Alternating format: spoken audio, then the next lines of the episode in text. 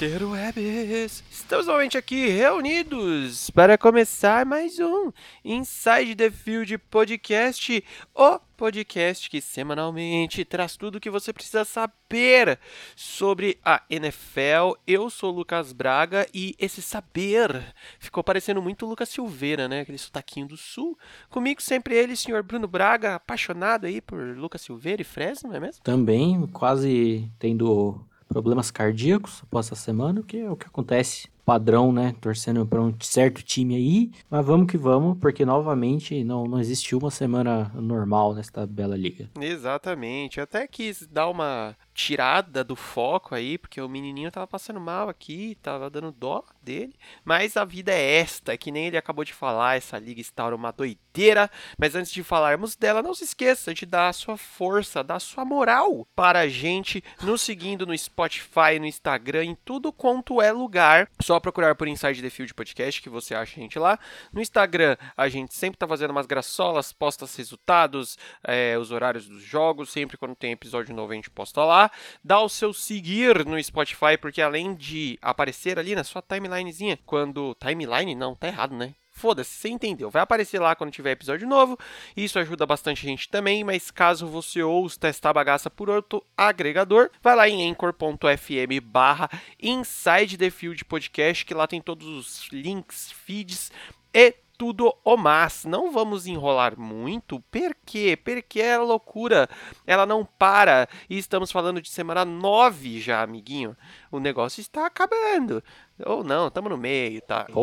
Empolgou. Empolgou de leve, né? Mas muitos cenários já estão sendo desenhados e quinta-feira começamos com San Francisco 49ers versus Green Bay Packers, 34 a 17 para os Packers. Bruno, podemos falar que um dos cenários desenhados aí é o São Francisco já meio que. É, aparentemente os 49ers vão ter que ter uma temporada similar à que foi 2018, né? No qual o Garoppolo machucou logo no comecinho. E aí só utilizaram mesmo para ver quem, quem prestava, quem não prestava, para dar uma estruturada com o que dava, para aí chegar em 2019 show. Porque nessa já tá difícil do jeito que tá, principalmente pelo quesito de, de lesão, né? A quantidade de jogadores fora para esse jogo, quando você soma, aliás, né, a temporada inteira mais o que estava fora para esse jogo, não tinha basicamente é, como os 49ers fazer alguma coisa se ganharem ou jogassem, batessem muito de frente, a ser uma zebra absurda. Inclusive, botaram, acho que durante a transmissão até, o comparativo do, do time dos 49ers, que jogou contra os Packers na final de conferência no começo do ano, né? Pro que tava jogando esse, esse jogo e, tipo, prática, é, é quase que literalmente outro time, sendo que efetivamente é, não mudou quase nada de elenco no time em si, né? Então não tinha muita coisa pros 49ers fazerem, né? Já entrando com o nosso menino Mullins, running back todo mundo reserva, recebedores também não tinha, não tinha muito quem pudesse fazer alguma coisa. Até cheguei a falar semana passada que seria só o Brandon Ayuk, acabou que no final nem ele acabou jogando também. E aí os Packers, né, como sempre, time poucas, fizeram, não fizeram nada mais que obrigação, mas sempre do, do jeito deles de passar por cima. O Rodgers zaralhante, dando. Enquanto tem uns que estão recuando, da, do favoritismo em relação ao MVP. Rodgers está dando um, uns passos à frente aos pouquinhos.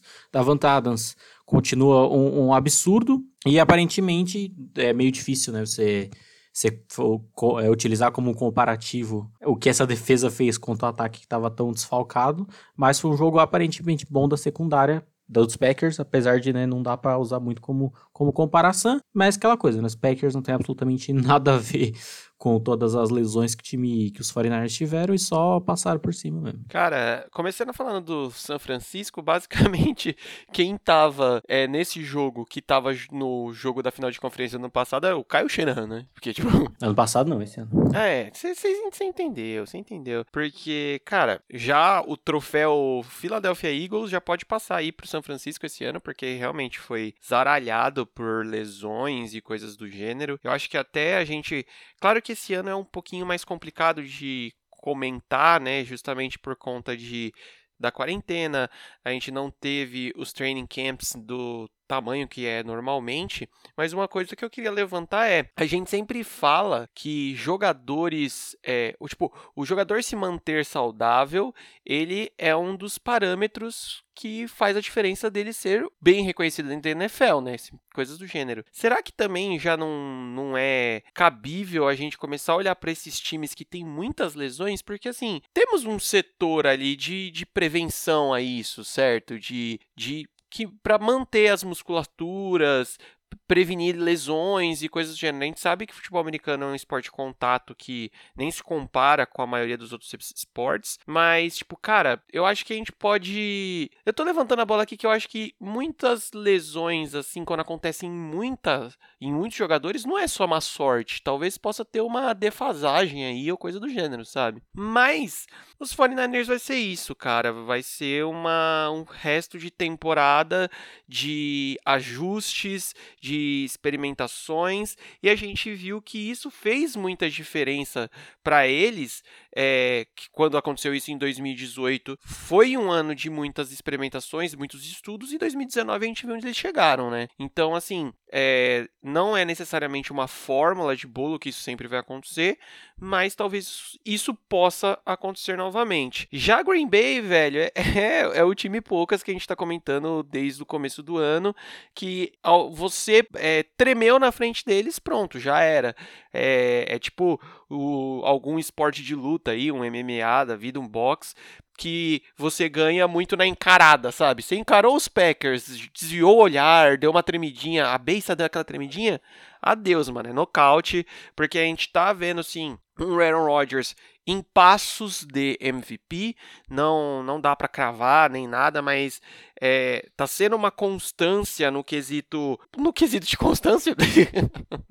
ele tá jogando bem quase todos os jogos dessa temporada até então, liderando muito bem o time e tirando jogadas absurdas assim da, da cartola, quando precisa e quando não precisa também. É, ter o Devant Adams no time, falar que ajuda é meio foda porque é tipo um complemento pro Aaron Rodgers mesmo. Chegou a ter uma hora na transmissão que, mano, o Devant Adams estava com mais é, jardas recebidas do que o time todo dos 49ers, tá ligado? Então, assim, claro que isso se reverteu depois, mas é, esse é o tamanho do volume que esse cara tem. A gente já vem falando há um tempo aqui que, ah, mas o Roger solta a bola muito nele. Mano, errado não tá, né? Também, né, esse jogo aí, o que ele tentou mandar pro Marquês Valdes Scantling, o cidadão só dropa a parada inacreditável, velho. Tem gente também que vai querer levantar a bola de um calendário relativamente fácil para Green Bay. Eu acho que é, é, eu gosto de usar É desculpa padrão, né? Desculpa padrão, mas eu eu às vezes comento sobre sobre essa perspectiva, só que uma outra coisa que eu vejo é que primeiro, a gente tá falando é poucas, eles estão ganhando os jogos que eles têm que ganhar sabe?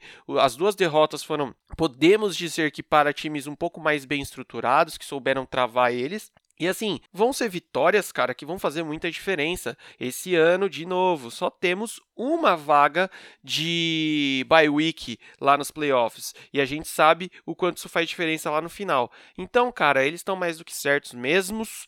E o bagulho tá ficando louco porque estão tão pegando mais gás do que aquele Green Bay do ano passado que chegou onde chegou, né? Então, é o tipo de coisa que pode deixar marcas aí pelo campo. Acabou que na, no final da trade deadline não deu em nada a troca que eles, em tese, todo mundo pensava que eles poderiam fazer pelo Will Fuller, né? Acabou não rolando. Aparentemente teve, acho que umas duas ofertas e não deu em nada. E lembrando que em relação aos 49ers, essa que aconteceu em 2018, né? Que eles perderam o Garoppolo no começo da temporada. O time todo deu uma desfalcada braba. E aí utilizaram uma temporada meio que, entre aspas, de qualquer jeito, só pra ver o que dava para fazer, o que dava para não fazer. E aí chegaram no draft em 2019 com a segunda escolha geral, que acabou se tornando o Nick Bosa. E em 2019 deu, deu no que deu, né? O time chegou aí ao Super Bowl e esteve à frente do Super Bowl por boa parte dele.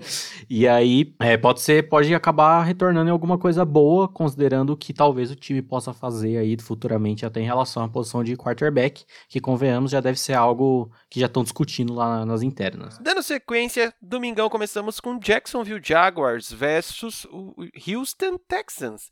27 a 25 para Houston e cara, que jogo estranha no sentido de. Houston tentou dar uma peidadinha na farofa, não tentou, velho? É, eles tentam, né? Porque é uma defesa horrível. Aliás, são duas defesas horríveis. E aí foi basicamente um tiroteio, vídeo comecinho do jogo ali, o Jake Luton já mandou uma paulada que foi para um TD logo no começo. E se não me engano, deixar um alto também fez o mesmo, né? Então, assim, foi uma doideira da porra. Mas é bizarro o quão ruim os Texans conseguem se manter com o elenco, jogando, aliás, contra o elenco desse. E o quão ruim eles continuam sendo parando a corrida, né, velho? É uma defesa. Principalmente quando você lembra a defesa deles em 2018 contra a corrida, se não me engano, foi a segunda melhor temporada.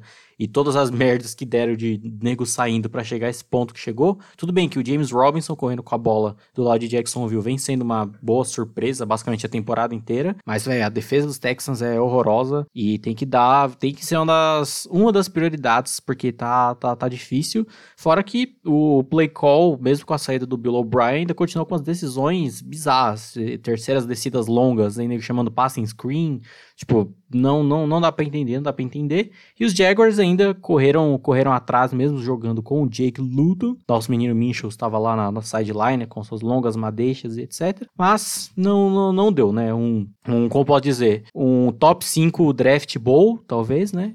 Tal, um, os estão 1-7, os Texans 2-6. Mas foi um jogo que poderia dar uma apertada pros Texans e que se perdesse poderia ficar mais feio do que já tá, mas também ficar naquela situação de tipo, mano, perde, mas fica melhor pro draft. E é o, principalmente os Texans, porque os Jaguars já estão meio que na, na vibe de tancada desde o começo, né? Mas os Texans estão muito naquela beirolinha de tipo, ganha pela dignidade ou perde logo foda-se pra ficar melhor pro draft e já começar essa reconstrução a longo prazo, que como a gente já viu, que eles não têm escolha de primeira rodada, o cap hit deles, o salary cap por o que vem deles vai estar uma bosta, então é a dor e lágrimas para essa franquia. Cara, é, é muito para mim é meio complicado comentar esse jogo, justamente por conta dessa situação atual, porque é estranho ver aonde esses dois times estão. Primeiramente de você pensar nos últimos anos, né? Os Jags nem tanto ano passado, mas porra, um time que em 2017 tava beliscando o Super Bowl, sabe? E tendo isso agora, da, da, forma que foi uma desconstrução geral, o Houston de um ano para cá foi essa, essa desconstrução geral. Esse negócio de ter a certeza no quarterback, mas até ter boas peças em setores específicos do time, mas nos dois casos parece que nada dá muito certo, né, velho? Nada encaixa muito no sentido de deslanchar e fazer as coisas acontecerem, fazerem as coisas darem certo. E aí você vê esse negócio de tipo, o Jackson é o time que veio desde o começo do ano já querendo tancar, mas desde o começo do ano tá dando trabalho para ser batido, digamos assim, né? Em, na, pelo menos na, vai, na média dos jogos, isso tá acontecendo. E o Houston tá nessa de tipo, cara, qual, qual é o nexo de ganhar jogos nesse momento, sabe? Eu sei que, porra, mano, não é simplesmente entregar e, e foda-se e já era. Mas, tipo, eu não consigo entender, sabe? Porque, tipo, cara, uma reconstrução é necessária nos dois times. Jacksonville já assumiu, digamos isso. O Houston vai ficar onde nisso, saca? Vai ser um uma escolha de é, meio do draft não vai ser, mas tipo assim, vai ser aquela escolha boa, mas nem tanto, sabe? É, mas considerando que eles não têm escolha de primeira rodada, nem tem mais muito o que fazer, né? É verdade, ainda tem isso. Não, então, assim, cara, não... da próxima vez que tiver um jogo desse, a gente tranca o, o estádio e deixa os, os, dois times presos lá e, e acaba, sabe? Joga a chave fora. Dando sequência, falando em jogar a chave fora, tivemos Washington Football Team versus New York Giants 23 a 20 para os Giants. E, cara, esse negócio de quarterback lá em Washington é o coisinha estranha, né? É, pode pedir música, né? O terceiro que tentou arrancar a perna do, do, cidadão, tivemos Robert Griffin, o Alex Smith, e agora o Kyle Allen, que foi, foi feio, não tão feio quanto o Alex Smith, que é meio difícil, mas foi, foi feio o que aconteceu. E aí, nosso querido gentleman veio a campo e tentou, né? É, sabe que é, que é complicado, Principalmente quando correr com a bola é uma coisa que não existe, né? Não tem a menor necessidade de você correr com a bola. Quem inventou isso? Pra quê? foda-se, vamos passar a bola. E acabou saindo com três interceptações aí o cidadão. Só que uma delas foi, nossa, cara, que ele faz um check down, afinal de contas, né? Alex Smith Special, por acho que por um running back saindo no, do flat, assim, na frente dele, o cara tropeça na hora que ele vai receber a bola, e a bola cai no colo do, do cara da defesa dos Giants. Então, tipo assim, show de horror. E pro, pro clube de regatas Washington é apenas isso, né? Não tem, tem muito o que fazer. Salvem o meu menino Scary Terry, porque ele é um monstro, tá sobrandaço lá. Mas não, não tem muito o que fazer, né? Já. Eu tô, aquele draft que a gente elogiou tanto em 2019 já meio que tá indo pro buraco. E não veremos o que será o futuro desse time. E do lado dos Giants, o Daniel Jones só joga contra o Washington, né? Do histórico dele, chega contra esta franquia. Ele liga o modo turbo e não faz as cagadas que ele costuma fazer. Até o Evan Ingram jogou bem esse jogo, de certa forma, né? No nível, no nível dele. E é isso, né? Ainda tem os Giants, apesar de terem ido bem, principalmente defensivamente, em certos momentos, peidava em outros de uma maneira inacreditável e ainda tentou perder o jogo, fez força na reta final ali para perder o jogo, mas, né, entre numa batalha dessas, vence o, o que tenta fazer menos merda e que acaba fazendo mais positivamente. Fez sentido isso que eu disse? Nenhum. Mas é isso que, que define esse jogo. Ai, mano. Falando rapidinho desse jogo aqui, que também não tem muita coisa a, a acrescentar. É que, mano, até contra contra time, digamos assim, menor, que não tem uma pressão tão gigante assim, apesar de bons jogadores na linha defensiva, o Daniel Jones ele ama esse negócio de fambar a bola, né? É a especialidade dele, é o Daniel Special, porque ele não sabe cuidar da bola quando a pressão vem, não sabe se livrar, digamos que por se livrar. Então, tipo, mano, basicamente é isso. Pressiona o menino que a, a certeza da peidada na farofa é muito grande, é muito alta. E Cara, é, é doido ver isso quando. Quando dá certo, quando o jogo encaixa. Porque tem algumas peças interessantes aí. O próprio Evan Ingram, que, é, que você comentou, jogou bem, foi fez essa, esse papel que pelo menos eu esperava dele desde sempre, de ser esse cara no meio, digamos assim, do campo. O Tyrendão clássico, sabe? Dá aquela porradinha, aparece livre ali no, no meio de campo para ser o, o, o, check down ali, coisas do gênero. Então, é, é, é meio doido ver isso. E para mim, eu sendo bem sincero, eu fico mais é, decepcionado com Washington, porque era um time, mano, que se você pega o início da temporada deles, era um início até empolgante, sabe? Você via, assim, as fragilidades, você via os erros do time, mas você via coisas positivas ali. Você via um, um potencial podendo aparecer aí, podendo ser o time que ia surpreender e, e, coisas do gênero. Mas, mano, toda essa novela dos, dos quarterbacks que tá acontecendo no time, é, esse negócio do Ron Rivera aparecer que não sabe o que é da vida, cada, cada hora parece que monta um time de um jeito, chama as jogadas de, de, de outro jeito, e sei lá, velho, realmente, é o, a única coisa que tá se salvando mais nesse time esse ano é o Terry McLaurin, que tá jogando pra caralho, tá levando o time nas costas, tipo, o pouco de resultado que tem o time tá vindo dele, digamos assim, né? né? Então é, é foda, velho. É mais um jogo que, tipo, dois times que. E aí, sabe? Tipo, dois times que tem a possibilidade de, de novo, tá escolhendo a quarterback na primeira rodada, sabe? É foda. Principalmente porque uh, os Giants já começou no, esse papinho de, ó, oh, o Daniel Jones é nosso quarterback, biu, e geralmente quando a franquia começa a botar muita banca assim, é porque vai chutar o cara depois. É. Foi o que os Cardinals fizeram com o Josh Rose, inclusive. Pouco antes do draft, tava lá, não, o Josh Rose é nosso QB, bibibobó. Chegou o draft e Kyler Murray nele. E aí vamos, vamos ficar de olho aí. É, mas chega, chega o draft e só adeus. Próximo jogo tivemos Indianapolis Colts versus Baltimore Ravens, 24 a 10 para os Ravens. Cara, eu acho que esse é mais um, um, jogo que, se eu fosse resumir, ia ser o jogo da decepção. É um jogo agoniante, né, velho? Porque, tipo, os Colts, eles tiveram a faca e o queijo na mão pra, tipo, conseguir bater de frente e ganhar o jogo. Tipo, a defesa jogando bem ao mesmo tempo que o ataque dos Ravens é a previsibilidade com pernas. Porque, sério, tipo, não tem mais criatividade nenhuma. Essas coisas, as mesmas coisas sempre. O corpo de recebedores também não é lá mais aquelas coisas. E a defesa dos Colts estava segurando. A gente tá falando que um jogo que foi até é, o primeiro tempo estava 10 a 0 para Indianápolis e eles tinham todas as chances de ganhar esse jogo, mas é merda atrás de merda, um ataque que não, não engrena, não vinga. Há um tempo atrás a gente falava que o grande problema deles era na, na red zone, né? Que eles chegavam na red zone e não conseguiam pontuar. Nesse, mal na red zone eles estavam conseguindo chegar depois de um tempo, né?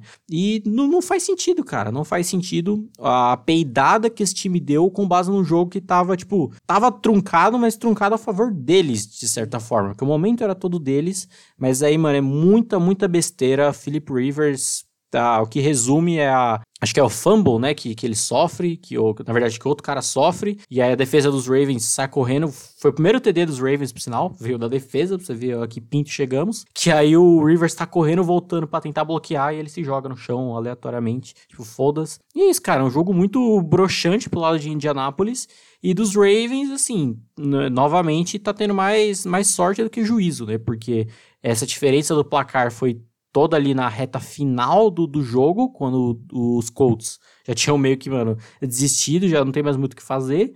E considerando que esse primeiro TD de um jogo com placar baixo veio de uma jogada da defesa. E então, tipo, é, é muito para ficar de olho do que a gente já tá falando há um tempo desse ataque dos Ravens que não tá, não tá engrenando, tá sendo muito, muito previsível, principalmente quando ele é esquematizado por um cara que ganhou o prêmio de é, técnico assistente do ano, do ano passado, né, que foi Greg Roman.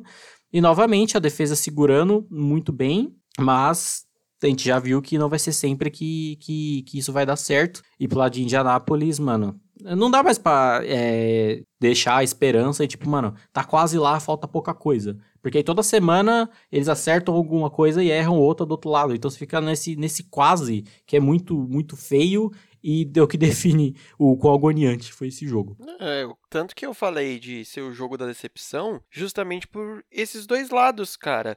No caso do, dos Ravens, é tipo isso e é isso de uma forma quase que decadente assim, sabe? Sabe aquela banda que fez, tipo, One Hit Wonder, sabe? Fez muito sucesso com uma música só e depois de 20 anos é isso que os caras fazem, sabe? Ainda. É, tipo, fazem um show que eles abrem e fecham com essa música, sabe?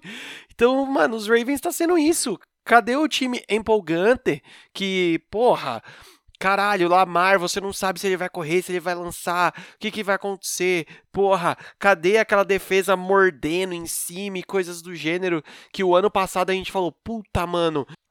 Assim, o jogo contra a Tennessee não é que eles perderam por pouco, mas é aquele negócio de tipo assim, caralho, mano, foi apenas um jogo ruim, porque a temporada deles foi quase perfeita e coisas do gênero. Mano, esse time sei lá, é sombra só do que foi aquilo, né? Ou, ou é aquilo que a gente também bate muito na tecla aqui, que, mano, futebol americano é, é, é um dos esportes mais é, mutáveis que existe e é um dos esportes que mais estudo exige. Então, assim, quando você se deixa ancorar desse jeito que Baltimore tá deixando, cara, é, é a receita da cagada, tá ligado? Tá, tá tá pronta para ser feita, porque é isso, irmãozinho. Você vai chegar nos playoffs, porque muito provavelmente eles vão aos playoffs.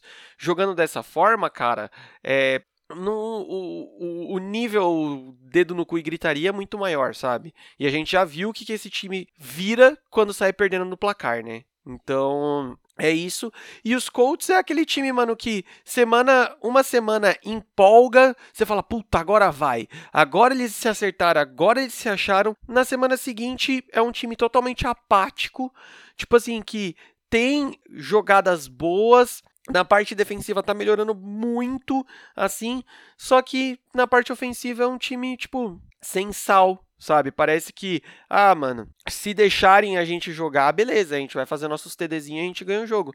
Se não deixarem a gente jogar, é, é o, o retrato dessa jogada do Philip Rivers, tá ligado? É ele correndo. Tão deixando a gente jogar, ele tá correndo. Não tão deixando a gente jogar mais o que ele faz? Cai no chão e já era, e acabou o jogo e, e, é isso. Por isso que, sei lá, mano, desde o começo eu não fui muito a favor da contratação do Rivers e já sou a favor dos Colts começarem a pensar no futuro, porque eu acho que ofensivamente não passa pelas mãos do, dos, do Rivers isso. Dando sequência, tivemos Minnesota Vikings versus Detroit Lions, 34 a 20 para Minnesota. E Bruno, tentaram fazer um crime com o nosso quarterback porpetinha favorita? É isso mesmo que você me explicou até? Ah, sim, não, porque o Lions é a zona total, não tem nem. Nossa senhora, é tão, tão triste, é uma sequência de cagadas que esse time comete no intervalo tão curto de tempo que é maravilhoso, cara. Estenda o contrato do Matt Patricia, pelo amor de Deus. O, o povo, o povo clama por isso. Porque, mano, o Matt Stafford tinha sido colocado na lista de, da reserve list da galera de Covid. E tipo, ele não fez nada com o time a semana inteira, ele não treinou. No máximo deve ter trocado a ideia no, no Zoom, no, no Zap, lendo o playbook, e o nego fingindo que tá prestando atenção quando tá jogando, fazendo outra coisa. E aí chegou tava praticamente certo. Tipo, mano, beleza, tá na lista do Covid, não vai jogar, vamos de Chase Daniel ou qualquer outro cidadão. E aí, momentos do jogo, falou, não, vamos jogar, jogar, voou lá e bora jogar, é nóis. E, mano, é nítido. Mesmo o Stafford, que é um bom QB e os caralho, o quão fora de forma ele tava, fora de ritmo, não tava jogando bem, e ainda tomou umas porradas cabulosas da defesa do, dos Vikings que, cara, é, é, feio, tão feio. Teve o, o TD de 70 jardas do Dalvin Cook desse jogo, que a defesa dos Lions estava com 10 jogadores em campo.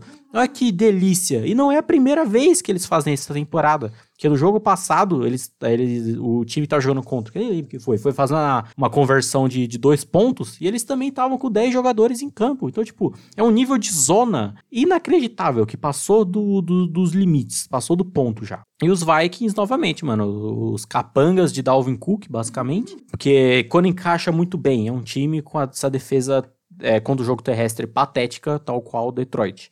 Você só precisa que o Dalvin Cook faça o jogo por ele, não precisa do, do não exige muito do Kirk Cousins. O Vikings, mano, voa, só não é nós que voa, bruxão, tá ligado? Porque não vai precisar muito de um jogador que tenha o, a, a, grande capacidade de cagar o rolê. O Dalvin Cook tá fazendo o jogo dele, ele não se machucou, que já é também uma raridade. Então tá tudo certo, mano. A linha ofensiva jogando bem, principalmente nesses bloqueios do Cook, né? O Ezra Cleveland jogou muito bem, que foi uma escolha de segunda rodada desse draft que eu elogiei bastante do, dos Vikings. E é isso, mano. Quando o plano de jogo dos Vikings encaixa a ponto de deixar, dá para deixar esse protagonismo no Cook. Até depois que ele saiu do jogo, o Alexander Madison, que entra sempre no lugar dele e continua mantendo o jogo corrido num nível bom, não, não, tem muito o que fazer, né? E isso é o que os Vikings vão fazer repetidas vezes contra times com defesas é, terrestres horrendas, como são os Lions, como são os Packers. E aí fica a dúvida justamente quando pegarem um time que souber para isso, o que, que eles vão fazer. Mas é a questão do time que tá quase ganhando, que é o caso dos Vikings, não se mexe. Né? É, cara, um, um bom exemplo para mostrar como que foi esse jogo corrido dos Vikings é que o, o reserva, o cara que entra, né, por pouquíssimo tempo dentro do jogo, ele recebeu, foi acionado 12 vezes e fez 69 jardas terrestres. Isso já, aí, já é número básico de, de, de running back que tá jogando, né? Tem muitos times aí que a gente vai falar daqui a pouco que, mano, não chegou nem perto disso. Seis jardas por, por tentativa, né? É, e aí, mano, você vê o Dalvin Cook, o bicho fez 206 jardas, velho. E, esse foi o nível de esculhambação de jogo terrestre que foi esse jogo. E, apesar dos pesares, nosso menino Kirk primos, meteu três TDzinhos ali, né? Claro que, pô, o Dalvin Cook deixava ele ali na cara do gol, o bichão só tinha que empurrar para dentro quase.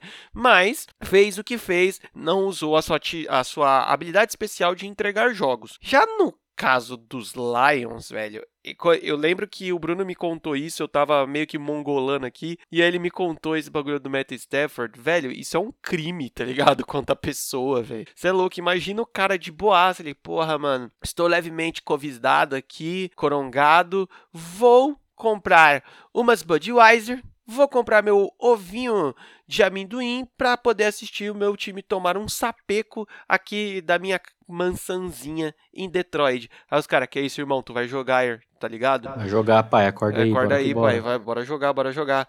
E ele foi, mano. E aí, ah, nossa, mas porra. O, o Matt Patruccia fazendo que nem a nossa mãe no zap, né? Oi, oi, oi, oi, oi, oi, oi, oi, oi, oi. Ou até que nem a nossa mãe aqui em casa antes, né? Que a gente dormindo e abria a porta. É.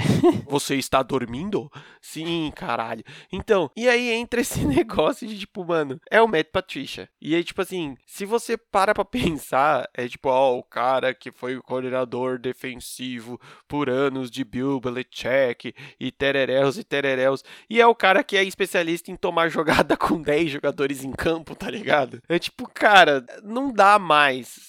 Se, se, se, o time de Detroit pensa em ter algum futuro, esse cara tem que ir embora, tipo, ontem, sabe? Mano, sei lá o que, que faz com ele, mas eu fico, eu fico levemente chateado, velho, porque é um time que aparentemente dá o sangue ali, sabe? Eles estão se esforçando, mas quando vem do head coach a sabotagem, o bagulho é louco, né? Dando sequência, tivemos Tennessee Titans versus Chicago Bears, 24 a 17 para os Titans. Jogo meio estranho, mas ganhou quem tinha que ganhar. É um jogo horroroso, um jogo horrível, uma desgraça. Meus olhos sangram vendo esse, o que foi isso, velho. Nossa, foi muito, muito feio. Batava quase uma batalha de Metapod que ninguém fazia nada. Nada acontece feijoada. Eu falei semana passada que era um matchup no time sem defesa contra o time sem ataque. Mas, mano, o primeiro tempo era sem times. Era rinha de, de Panthers, basicamente. que tava muito, muito feio. A gente chega nos Titans que dá uma engrenada a mais ali só pro, pro segundo tempo. Que, mano, perfeitamente equilibrado relação Tannehill e Henry, né? 21 passes e 21 corridas com Derrick Henry, mas não tava encaixando. Quando tentava play action também não ia, porque a defesa dos Bears é boa e não, não cai que nem batata, quanto outras defesas caem é, em play actions e ver aquele vai, não vai, vai, não vai. E pelo menos os Titans, né, como todo, todos os jogos, eles têm um mínimo ali de, de, de recursos e de ajustes que fazem para o ataque conseguir desenrolar um pouco melhor. Não que nesse jogo tenha sido uma maravilha, mas o mínimo para ganhar. O que, falando em ajuste do ataque, quando a gente vai pros Bears, não, não, apenas não existe que, cara, o Matt Nagy, ele é inacreditável como esse cara consegue 52 passes começando por aí. E quando, primeiro que ele abandona a corrida sempre em algum momento do jogo, e quando chama a corrida, é umas corridas tão toscas, velho. É sempre, tipo, dive pra frente, linha reta, aquela corridinha pro lado. E não faz nada diferente, não tenta nada. Principalmente com essa linha ofensiva que também não tá jogando porra nenhuma, nem protegendo o Nick Foles, nem abrindo pro, pro jogo terrestre. Então é um ataque horroroso de uma maneira, principalmente porque em 15 terceiras descidas, este belo ataque de meu Deus converteu duas contra a pior defesa em terceiras descidas da história da liga, mano. É muito horrível, é muito horrível. Eu não aguento mais, Matineg. Pelo amor de Deus, cara. Sem condições. Foi um jogo horrível. Se você não assistiu, não veja. Só vê assim, ó. Titans ganhou, é nóis. Bears perdeu, ok. Falou, vai pro próximo. E você que tá ouvindo aí, amiguinho, ficou perplexo quando o Bruno falou a pior defesa da liga para terceiras descidas da história, ele não tá exagerando. É literalmente isso, tá? Então, para você ver o nível que tava o ataque dos Bears. E, mano, sabe qual é a impressão que eu tenho? Que a entrada do Nick Foles como titular até causou uma, uma piora no sentido das chamadas do Matt Nagy. No sentido de. Eu, eu tenho essa impressão, sabe? De que ele olha lá no campo e fala assim: Ih, caralho, não é o Trubisky? Foda-se, mano. O cara vai resolver ali o Nick Foles, irmão. MVP de Super Bowl, caralho. Você sabe que. Ô, Nick Foles! Ô, Nick Foles! Mete o Philly Special aí, ó. Resolve aí pra nós, tio, sabe? Porque é isso, irmão tá, tá sendo muito, não só as chamadas, mas como a própria linha ofensiva tá tipo assim, Foles, que, do que que você é feito aí? Porque vai ter que passar 52 vezes a bola mesmo, porque não vai ter jogo corrido, porque você sabe que não vai para lugar nenhum, até você vai ter que sair correndo. 56 jardas em 20 carregadas, brother. Pelo amor de Deus. De sistemas de Bears, por favor, pare com essas empolgadas, esqueça essa porra desse time. Já Tennessee, velho, eu acho que, guardadas as devidas proporções, se eu não me engano, eu já falei isso antes, eles estão indo pra mesma ladainha que a gente acabou de falar dos Ravens, sabe? Tem um pouquinho mais de ajuste, é, o Hill ele consegue ele mesmo fazer algumas certas mudanças aí na cadência do jogo, mas é meio que aquele bagulho, né, mano? De tipo, ah, não tá entrando muito bem a corrida do Derrick Henry, nossa, que pena, né? Porra acontece. Acabou o jogo ainda não? Ah, porra. Então, tipo assim, cara, apesar de, de, nesse jogo, né, ter recebido aí 101 jardas aéreas, eu acho que esse time deveria usar, aproveitar mais o AJ Brown, que é um bom wide receiver, aí abrir um pouco mais essa parte do, do, do jogo aéreo, mas nesse caso, desse jogo em específico, entra também um pouco daquele negócio de tipo, Brunão, precisou? Não, ganhou o jogo, né? Foda-se. Apesar de ter sido feio para um caralho, meteu basicamente um TDzinho em cada tempo ali, já era, é nós. Tamo aí, continuamos 6 barra 2. Dando sequência, tivemos uma quase peidada na farofa, assim, ó. Colocaram o popozinho na farofa, assim, e só não peidaram. Porque tivemos Kansas City Chiefs versus Carolina Panthers.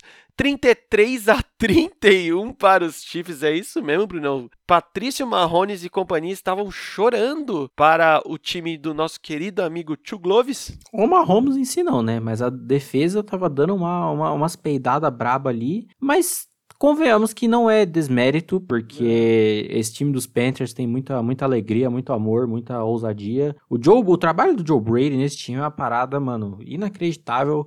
O Matt Rule também tem seus méritos, mas o Joe Brady chamando e ajustando o ataque tá uma parada muito, muito bacana, principalmente com o retorno do Christian McCaffrey, que já se machucou de novo, não sabemos se ele vai jogar na semana que vem novamente, mas é, o quão ele voltou e o ataque não precisou, tipo, se reformular para encaixar o que já vinham fazendo com ele, só encaixou de volta e isso trouxe um ponto a mais extremamente positivo, seja ele correndo com a bola, seja ele recebendo passes, coisa que ele sempre fez, e manter isso no nível muito, muito bom. Até o Curtis Samuel, que algumas semanas atrás eu até questionei do que estava acontecendo com ele, que ele estava bem, bem apagado, arrumaram vários tipos de, de, de chamadas de, de, jogadas que podem fazer com ele, seja de fakes dele correndo com a bola ou até passes que ele recebe. E, cara, é um, é um time muito bacana de se ver. O Terry Bridgewater converteu uma quarta descida ali correndo, foda-se, que foi maravilhoso. Mas é aquelas paradas. Vai ser sempre a, a, narrativa dos Panthers nessa temporada, que, tipo, é um time bom, é um time bem estruturado principalmente,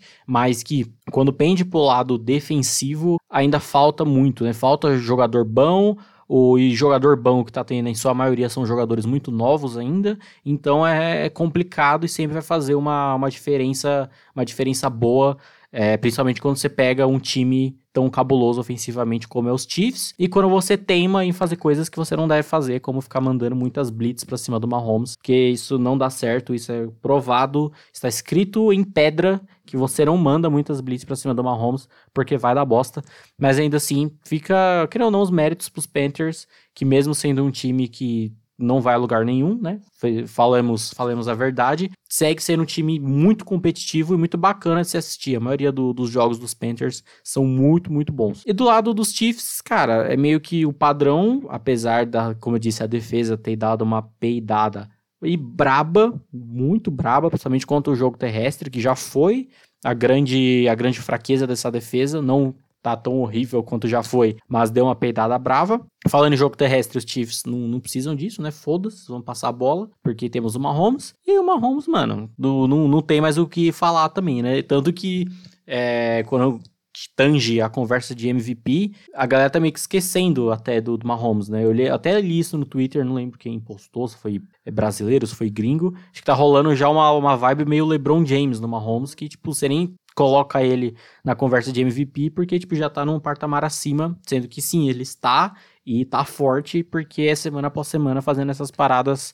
absurdas, como foi nesse jogo, que foi um jogo muito disputado, com placar alto, mas é, apertado no quesito de próximo, e o que acabou fazendo a diferença foi justamente essa efetividade do jogo terrestre, principalmente quanto o time quando o outro time tem como principal foco a defesa ir muito para cima dele para tentar parar ele, o que não dá para ser feito. E complementando esse negócio de blitz em cima do Mahomes e coisas do gênero, não é como se tipo ele ele lesse a, a blitz e ele fosse fazer um checkdownzinho, né? Não é isso que ele vai livrar, livrar a bola rápido. E é rápido, mas é aquele negócio, o Mahomes sem base e livrando a bola tipo com um segundo, ele faz a bola atravessar o campo. E o corpo de recebedores dele tem uns foguetes também, né? Então, então, tipo, cara, é, a, a fórmula não é deixar o Mahomes em campo né? Esse é o ponto. É, mano, tira esse mano daí, não deixa ele ficar aí não, porque ele em campo, sei lá, velho, é, é, é muito complicado. E aí junta isso que o volume das chamadas corridas também,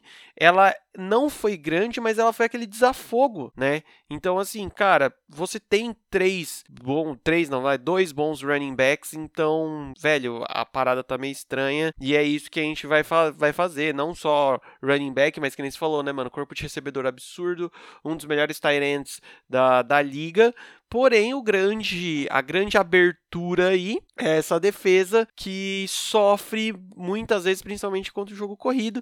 E quando a gente fala de jogo corrido, né, mano, os Panthers, ele é um time que tá se mostrando muito competitivo nesse quesito, tá sendo muito efetivo, não só no jogo corrido, mas no, no, no jogo ofensivo simples, digamos assim. Não tem muita firula, não tem chamadas absurdas e tal, mas o time tá fazendo tão certinho ali em cima que tá da hora de ser visto. Essa volta do McCaffrey era o bagulho que a gente tava cantando essa pedra aqui, tipo, mano, ele só ia complementar, ele só ia somar a um time que já tava crescendo pra caramba, que já tava jogando bem, e isso aconteceu. Ah, infelizmente tem essa outra lesãozinha aí que ele acabou sofrendo que a gente não sabe muito bem o que vai ter, mas o Kurt Samuel tá aparecendo bem, o Rob Anderson tá aparecendo bem. Então, assim, e óbvio, né? Nosso querido menino Ted Bridgewater. O, o que tá da hora de ver ele jogando é que nem alguns outros quarterbacks que eu já falei dessa temporada, é ele tá tranquilão, né, mano? Parece que ele tá de boa, parece que ele tá, tipo, tô em casa, é beleza, é nós. Arriscaria até dizer que, mano, os Panthers não precisa, tipo, não que o, o Bridgewater seja, né,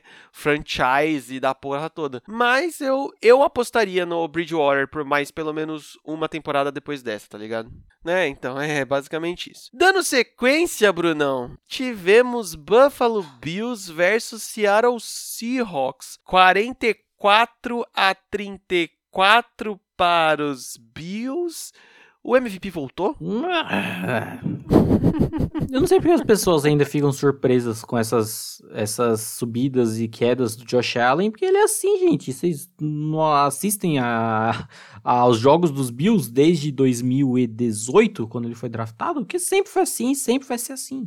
Vai ter os jogos cabulosos e vai ter os jogos batatas dele, porque ele é assim, cara. É assim que funciona. E era bizarro pensar o quão esse matchup já era favorável esquematicamente do ataque dos Bills em cima da suposta defesa dos Seahawks, né, do, dos 11 cidadãos que estão em campo do lado dos Seahawks, enquanto o ataque do time está em campo, não sei se podemos chamar aquilo de defesa, porque foi um ataque que se beneficiou muito e ajudou muito esquematicamente o Josh Allen nessa temporada, por ser um ataque muito vertical, dada além né, da, da evolução que o Josh Allen teve, que a gente já comentou, e que aí contra essa defesa do Seahawks não, não tem muito o que eles possam fazer para parar isso, né? Porque pass rush não tem, os melhores pass rushers do time são o Jamal Adams, que é um safety, e agora os linebackers, que estão indo mais para cima também, mas também o Jamal, até o próprio Jamal Adams, que eu defendi e comentei tanto, o que ele tá sendo efetivo em pass rush, ele não tá sendo efetivo cobrindo passe como padrão dessa defesa, né? Que é simplesmente impossível eles cobrirem o passe de absolutamente qualquer jogador. E é isso, né, cara? Novamente, é o segundo jogo seguido, né? Que foi o dos Cardinals semana passada. Que o dia que a defesa resolver é, fazer as bostas que eles fazem e o Russell Wilson não tiver num bom dia também, eles vão perder. É, é o roteiro pronto do, dos jogos do, do Seahawks. Eles tentaram voltar no placar, até correram atrás bem ali no, no segundo tempo, mas os Bills também foi, foram inteligentes e não tiraram o pé, né? Foram para cima, sabendo da, da iminência que poderia ter de uma virada por parte do Russell Wilson, mesmo ele não estando jogando bem, mantiveram o, o pé no acelerador o tempo inteiro, né? À toa que meteram 44 pontos e foram muito inteligentes nisso, porque você não pode bobear jogando contra o Russ. Mas de resto, cara, foi bem triste. Se você vê os números do Metcalf, enganam, enganam muito, porque a maioria foi em garbage time, quando eles já estavam desesperadamente correndo atrás no, no placar. Mas não, não, não rolou. Méritos aos Bills, que apesar da defesa ainda ter dado suas suas trolladas, não foi tão mal contra o jogo terrestre como vinha sendo na, nas últimas semanas, e o ataque que deve ser engrenado melhor, principalmente quando o Josh Allen tá nesses dias dele, né? 31 passos completos de 38 tentados para 415 jardas e 3 TDs é uma, uma beleza. E pro Seahawks cai novamente na mesma narrativa. Se o Russell Wilson é, Metcalf, Lockett, essa rapaziada não botar o jogo nas costas, ninguém vai fazer, principalmente se for parar para depender dessa bela defesa. Cara, um negócio que eu achei legal aí, chamou minha atenção, que você estava comentando que os Bills eles não tiraram o pé, e eu acho que esse foi o maior fator da vitória, porque chegou um momento que a, a diferença tinha caído muito, né? Eu acho que tava para por três pontos, alguma coisa assim. Era o momento do final de jogo e o Seahawks estava crescendo muito. E aí, ai meu Deus, olha, olha, olha a Atlanta falconizada acontecendo, o Russ comendo cus e pegando nomes e Bills foi lá, que nem tá em moda dizer, não só enfiou a faca, deu uma giradinha, aquela torcida que, né, que vai pra matar o bicho de vez. E foi isso, cara. Foi um jogo clássico dos Bills dessa era aí, que é o Josh Allen. Malucão, assim, não tão malucão quanto às vezes que ele manda aí as suas duas, três interceptações no jogo, tá ligado? Mas, cara, você tá jogando com o Josh Allen. É, vamos, vamos falar no, no. Como se você estivesse olhando da defesa dos Seahawks. Cara, você tá jogando contra o Josh Allen, que você pode criticar tudo, menos a força do braço dele, tá ligado? E você tem do outro lado o Stevan Diggs, que tá abrindo muito bem o campo, o próprio John Brown tá jogando bem, e você vai ter esses mongolão na defesa, essa defesa, mano, sei lá, sonolenta, cansada, saca? Então, a tendência é dar essa merda. E sobre o Seahawks, eu vou ser bem sincero, cara, eu tô ficando cansado de, de comentar, tanto pelos dois lados, porque quando o Seahawks ganha é porque o ataque deu muito show, tá ligado? E quando o Seahawks perde é justamente que, tipo, não é que o ataque jogou mal, é que o ataque tava jogando do nível ok e a defesa é um, é um lixo, tá ligado? A defesa do Seahawks é um lixo. É, a gente não consegue nem dar tanta moral por toda essa campanha que o Russ tá fazendo, justamente por causa disso, porque você fala assim, cara, isso é, sei lá, incipiente no sentido de, tipo, mano, o Russ vai chegar nos playoffs, ah, é nós, caralho, pode vir no pai. A defesa não vai garantir, saca? A gente já comentou várias vezes aqui que também, mano, não, não é só um dos lados do time que, que garante um campeonato. Os dois, um lado só pode garantir alguns jogos, tá ligado? Mas o campeonato em si é, é complicado, velho. E essa defesa, velho, é, dá, dá, dá ódio. A defesa, só para ilustrar com, com números, já que citamos até a defesa dos Titans como a pior da história em terceiras descidas, a defesa dos Seahawks de 2020, ela está no, no ponto que ela está abrindo diferença como a que mais tomou jardas aéreas em relação a que até então era a que mais tomou, que era a defesa dos Packers em 2011, que cedeu naquela temporada, né? É, quase 4.800 jardas aéreas. Isso na temporada inteira. O Seahawks de 2020, nessa temporada que a gente está na metade, já chegou a quase 5.800 jardas. Na metade da temporada. Então, assim, não tem, não tem muito o que falar, principalmente, novamente, quando o Russell não joga bem, quando ele joga esse jogo. Não, não rola, apenas não, não rola. E, a que tudo indica, vai ser o reprise dos últimos que duas, três idas do Seahawks a playoff, né? Exatamente. Dando sequência, tivemos Atlanta Falcons versus Denver Broncos, 34 a 27 para o Falcons e tá se desenhando aquilo que eu comentei já que é a especialidade dos Falcons nesse último ano, né, velho? Ser uma leve piada por muito tempo e aí do nada os bichos começam a ganhar jogo, mas não vai levar a lugar nenhum porque não dá mais é para ir para playoff, só vai ajudar eles a não ter uma escolha boa de draft, né? É, sempre essa situação de, de merda mas é nítida pelo menos a melhora que o time teve após a saída do Dan Quinn, né? Isso é óbvio, tanto é, no ataque quanto na defesa, apesar da defesa nem tanto, né? Mas sobretudo no ataque, né? Tô já é a segunda, segunda vitória seguida do, do time.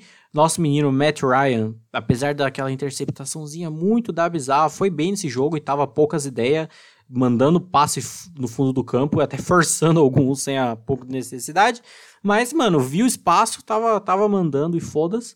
Mas também, sim, do lado dos Broncos não, não tem muito o que falar, porque o Drew Locke, quando ele não tem mais sorte do que juízo, o juízo dele baixa e baixa bem. E o jogo terrestre também é outra coisa que não existe muito no, nos Broncos, né? Tanto que o jogador mais efetivo correndo com a bola foi o Drew Locke no ataque dos Broncos. Pelo menos esse jogo serve para caso você queira focar em algum wide receiver e ver alguma e ver um jogo muito bonito, muito bem feito, do lado dos Falcons uma raridade falar isso do Julio, né? Uma coisa que nunca aconteceu antes nesse, nesse jogo. Mas do lado dos Broncos, o jogo que o Jerry Judy fez, que foi assim, uma parada absurda. Excelente escolha de draft, que a gente já falou desde lá da, da época do draft em si, mas que vem jogando muito, muito bem. E esse jogo ele foi um absurdo, executando rotas, é, conseguindo separação e etc. Mas para os brancos não dá, principalmente nessa questão de, tipo, mano, de vai poder bancar o Drew Locke ou não, se vai valer a pena ou não, que é uma questão bem, bem complexa. Ah, mano, é que tá muito aberto ainda, o cara ainda não conseguiu para você parar, pra gente parar e falar mesmo de, tipo, ah, banco humano ou não banco humano, ele não conseguiu uma sequência boa ainda de jogos, porque o bicho só se machuca, né, velho? Então é meio, é meio tenso, apesar de, tipo assim, Cara, esse jogo, apesar de ser Falcons e Broncos, né, mano? Digamos que os dois times jogaram bem digamos assim, né, velho? Não foi aquele jogo horroroso, nojento que a gente já viu que teve aí atrás. Então, assim, os Broncos eu vejo é um time que tá muito no caminho, tem alguma coisinha só que que tem que ser alinhada aí, talvez esse negócio mesmo de bater o martelo de ser o Drew Locke ou não como quarterback. A gente sabe que é um time que teve muitos desfalques, ainda mais no, na, na, parte defensiva, que faria uma diferença maior nesses jogos de detalhes aí.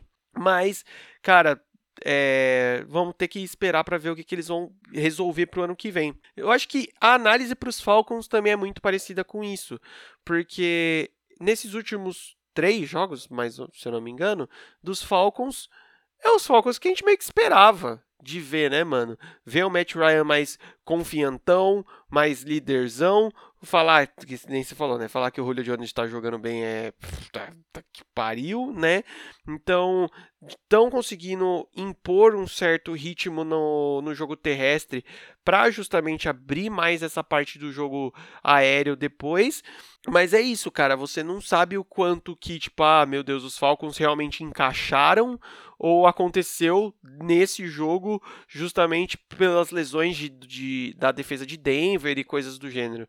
É, é meio complicado. Ainda mais é, os times, esses dois times onde eles estão, os dois estão com apenas três vitórias, um no caso seis derrotas e o outro com cinco, então tipo vai ser mesmo de novo times de meio de tabela. Dando sequência, tivemos Los Angeles Chargers versus Las Vegas Raiders, 31 a 26 para os Las Vegas Raiders. Brunão, na verdade eu estava zoando, o MVP está aqui. É, é, é, porque novamente toca, toca o som DJ, sabotagem, Beast Boys, porque cara, é inacreditável o que esta bela franquia Chargers faz com seus jogadores, com jogadores bons e digo e repito novamente aquela coisa que eu já falei, porque essa comissão técnica já deu, já deu o que tinha que dar, não tem mais condição. É ano após ano com esse trabalho medíocre, com um monte de jogador bom, tanto no ataque quanto na defesa. Principalmente agora no ataque com o nosso menino novo aí, Justin Herbert, que tenta, tenta e tenta, joga e joga, corre atrás e não dá em nada. Principalmente, não culpa dele, né? Principalmente na reta final do jogo, precisando ganhar e faz uma sequência de três chamadas iguais e não dá em nada, parabéns aí, seu, seus cocô, e se estende, acaba, isso se estende muito para a defesa também, que também tem jogadores muito, muito bons, e por que nunca dá em nada, cara? É inacreditável. Como essa secundária é soft. Eu não lembro se ele joga em cover 3 ou cover 4, acho que é cover 4. Então, tipo, você tá enchendo o fundo do campo e você tá tomando bola nas costas anyway. Porque essa secundária é muito soft. É tipo, se alguém passou por mim, eu tento marcar, tento correr atrás, mas não vou tentar muito também. E se não passou também, foda-se, o problema não é meu. Eu acho que é assim que o. Acho que é o Gus Bradley, se não me engano, que é o coordenador defensivo é, faz com o time, porque é isso, mano, é inacreditável. E do lado dos Raiders, tava ótimo ver o Derek Carr jogando, achando que é, sei lá, o, o Mahomes ou qualquer outro jogador que tava mandando bola no fundo do campo sempre, dando certo ou não, foda-se, manda. Manda, pelo menos deu algumas jogadas muito fodas, como algum, alguns passes do, pro Hunter Renfro e pro nosso querido Nelson Aguilar, né? Primeira pessoa na história do mundo que vai para Las Vegas para melhorar a sua, a sua, como é que fala? Sua reputação. E, mas pelo menos é um time que quando a defesa também não dá as cagadas brabas que às vezes costuma dar em secundária também, o ataque vem dando uma, uma reforçada boa, principalmente com essas jogadas de, de fundo do campo, que não precisa ser drives, não precisam ser drives longos, mas que vão matar e botar pontos logo no, no placar. O que funciona muito bem para jogar contra time contra times como os Chargers, que se sabotam muito, então é meio, meio que meio caminho andado, apesar do jogo ter ficado em aberto até o final, mas que contra oponentes mais fortes, em caso também não ocorra um plano de jogo muito cabuloso, como foi a vitória deles em cima de Kansas City, pode ser, ser perigoso também. Exatamente. Cara, falando rápido dos Chargers, dá dó, né, mano? Tá todo mundo já falando da dó do Justin Herbert, porque ele tá se esforçando, ele vai, ele faz, ele tenta, ele se joga e, e ele joga felizão e tal. E, mano, o time parece que não gosta de ganhar, né? é quase isso, mano. Eu acho que se a gente levantar aí as, as últimas, os, os jogos, né? O, todos os resultados dos Chargers, eles têm apenas duas vitórias, mas essas seis derrotas, no mínimo quatro, é, quatro jogos eram muito ganháveis por eles, assim, ganháveis por pouco, tá ligado? Então é foda. A gente tem que lembrar que é um time que de certa forma está em reconstrução ou está em adaptação pelo quarterback novo, mas aí também é aquele negócio por quantos anos vai ficar essa desculpa, sendo que a gente já descobriu quem é o, o, o, cagador, sabotador máximo aí, porque, né, senhor head coach, que eu não lembro o nome, é você mesmo. Anthony Lynn. É, reconstrução não é porque, mano, é um elenco muito cabuloso há muitos anos, né? Só mudou o quarterback. E qual que é a única peça que não muda? Então, o menino de headphone na beira do campo. Já os Raiders, velho, eu acho da hora ver esses times que, que são os times que estão jogando bem, que estão com recorde bom, mas o pessoal meio que não presta atenção, sabe?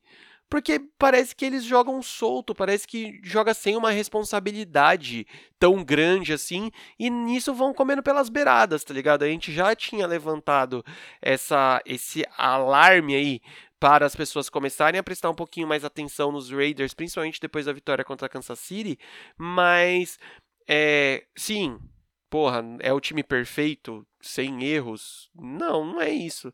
Mas é legal até de ver eles jogando, porque parece que é o time que vai fazer o necessarião e é nós. Claro que nem o Bruno falou, velho. Talvez você pegando os times mais cascudo, mais bem estruturado, a coisa não vai fluir tão simples assim, digamos. Mas enquanto tá valendo, tá valendo, irmãozinho. Playoffs já é quase uma realidade, né, velho? Dando sequência, tivemos Arizona Cardinals versus Miami Dolphins. 34 a 31 para os Dolphins. Bruno, tem um canhotinho lá em Miami que já tá começando a colocar as manguinhas de fora já, né? Exatamente, porque o nosso menino Tua, que a gente falou que estreou na semana passada, mas tava mais lá do que jogando em si, né? Porque não precisou muito. É, o time, o time ganhou bem e o outro time ganhou por eles também, né? Então deu uma facilitada. Mas nesse que precisou dele, de fato, ele foi lá e jogou, jogou muito bem. Os dois quarterbacks jogaram muito bem. Esse dá para falar que foi o melhor jogo dessa, dessa semana, porque foi disputado do começo ao fim, uma pauleira cabulosa. E, cara, foi muito bacana ver como cada, cada time se adaptava a cada zaralhada que o ataque de um time dava no outro. E tá muito bacana ver essa disputa, principalmente dos quarterbacks, que estavam pouquíssimas ideias. E, sobretudo, falando do, do Tua, já juntando que a gente já falou muito sobre os outros dois QBs que eram os principais da classe junto com ele, né? É, achei bacana que ficou nesses três a característica que, assim, os três, Burrow, Tua e o Herbert, os três caras vão para cima, eles não se acovardam, eles, mano, mandam passes em janelas apertadas e foda-se, cometem erros, óbvio, são rookies, né? Erros muitas vezes bestas, mas justificáveis. E é muito bacana ver isso, porque talento os três têm de sobra E nessa primeira temporada a gente já vê coisas tão, tão boas, é, jogadas tão absurdas desses três. E o que faltava até então era justamente do Tua, né? Que não vinha jogando até então. E aí nesse jogo já foi meio que pra fechar a tampa nessa, nessa rapaziada aí. Porque, mano, é, é muito bacana ver isso. E de como o time tá ajudando ele também, né? O, ele acabou distribuindo bem a bola de certa forma, tendo foco ali no Devante Parker, que é meio que o melhor recebedor desse time desde o ano passado, né? Quando eles estavam tancando. Mas o Preston Williams também jogou um absurdo. Na defesa, o Byron Jones não jogou bem, principalmente considerando, se repara para pensar o investimento que fizeram nele, ele foi queimado algumas vezes, umas jogadas bem, bem questionáveis, mas por outro lado, é que Xavier Howard segue jogando um absurdo, teve o árduo trabalho de marcar o DeAndre Hopkins individualmente e por basicamente todo o jogo ele estava jogando muito, muito bem, inclusive teve algumas faltas que deram nele. A, a, maioria das faltas que deram a favor dos Cardinals foram muito da Mandrake, estava muito estranho. Mas mesmo assim, o time conseguiu sair com a, com a vitória. Muito bem, muito bem jogado, muito bem ajustado. Que Brian Flores, tamo junto, é nós.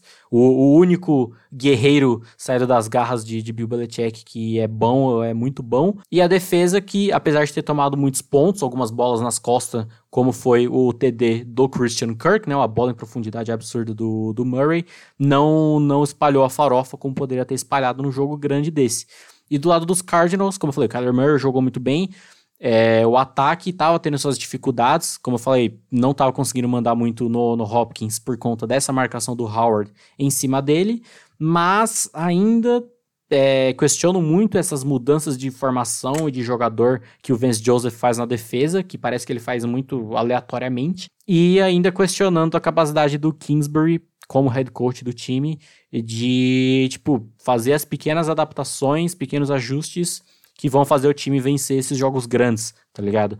É, venho falando isso desde o ano passado, né, que foi o primeiro ano dele como head coach, que desde o que ele mostrava na época que ele era técnico no college, é que como uma mente ofensiva, ele vai muito, muito bem, chamando, ajustando o ataque, fazendo coisas nichadas, digamos assim. Mas quando é, remete ao resto do time, talvez ele poderia ter uma, um baque meio grande que a gente viu que aconteceu muito na primeira temporada dele e ainda se mantém um pouco nessa, que talvez pode acabar fazendo uma grande diferença aí dos Cardinals é, em vencer esses jogos grandes e que pode ser perigoso, é, principalmente nessa divisão. É, exatamente, mano. Pode estar ameaçado aí uma ida a playoffs, essas, essas derrotas-chave que tá acontecendo aí.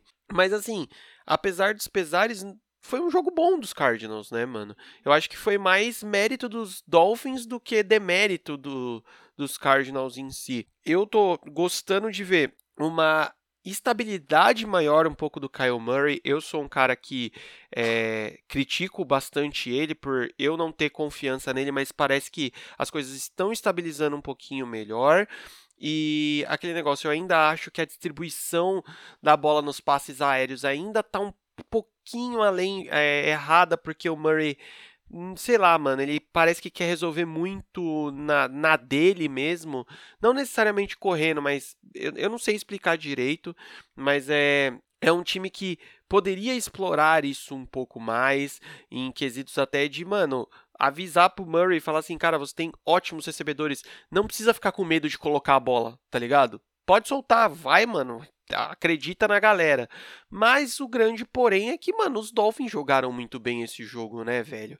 Tem uma jogada do Tua que eu acho que é, é o, o, carimbo de que se alguém ainda tinha alguma coisa com relação à lesão que ele sofreu no college, ela foi embora, que foi uma corrida que ele fez pelo meio, que o pocket colapsa de um jeito absurdo, ele vai correr por um lado assim, ele vai recuar para um lado, ele ainda estava escaneando o campo para ver se ele conseguia fazer um passe, e aí o e, e, aí tipo, o pocket vai fechando, ele dá uma sambadinha assim e sai correndo pelo meio, mesmo e poucas, tá ligado? Aquele tipo de situação que se ainda tivesse algum resquício da lesão dele, que para quem não sabe foi no quadril, ia gritar muito ali, ele não ia ter todo o moleço para se livrar.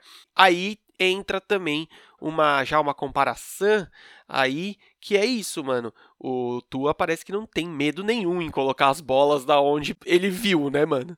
É tipo muito poucas, é que nem você comentou. Essa classe de quarterbacks desse ano, eles são muito assim, né, mano? Tipo, porra, mano, tem um maluquinho lá na puta que pariu. Se eu soltar a bola lá, talvez é um TD, hein? Ô, mas ele tá marcado, ah, foda-se, ele que se vira, toma, pau. Então, é, é da hora. Eu acho que eles até deve, devem fazer isso mesmo, porque pelo menos ainda tem a desculpa do, oh, mano, o maluco é calor, velho. É, não assim, né, que dá a impressão que eles são meio displicentes. Eu vejo muito como a, a qualidade de, de colocar a bola no lugar certo, mesmo numa janela apertada, que talvez justamente por serem rookies eles não teriam esses colhones de, de tentar. Não, não tô falando que eles são James Winston, tá ligado? Que era aleluia jogando a bola pra cima, saca? É mais nesse quesito de tipo assim, mano, eu tô vendo, eu vou tentar, porque, sei lá, tem uma confiança ali, sabe? E, e bola pra frente. Cara, mais uma, mais uma rodada aí, mais um, um jogo que a gente precisa tá galgando esse degrau aí que, mano, é olho nos Dolphins, né? Olho nos Dolphins. Dando sequência, tivemos Dallas Cowboys versus Pittsburgh Steelers, 24 a 19 para os Steelers, o 8-0 tá ali, mas cada vez mais o seu coraçãozinho é testado, né, Bruno? Eu estava pronto aqui para vir na melhor forma craque neto, para xingar todo mundo, essa porra, mas acabou dando as coisas certo no, no final, não quando deveria ser, né? Aquela coisa, vitória, vitória, foda-se mas ainda assim foi da, daquele jeito até o final contra esse time meia bomba que é do, dos Cowboys. E foi feio, mano. Querendo ou não, foi um jogo bem truncado por N quesitos, porque o ataque do, dos Cowboys tava correndo muito com a bola e abrindo para passe de vez em quando.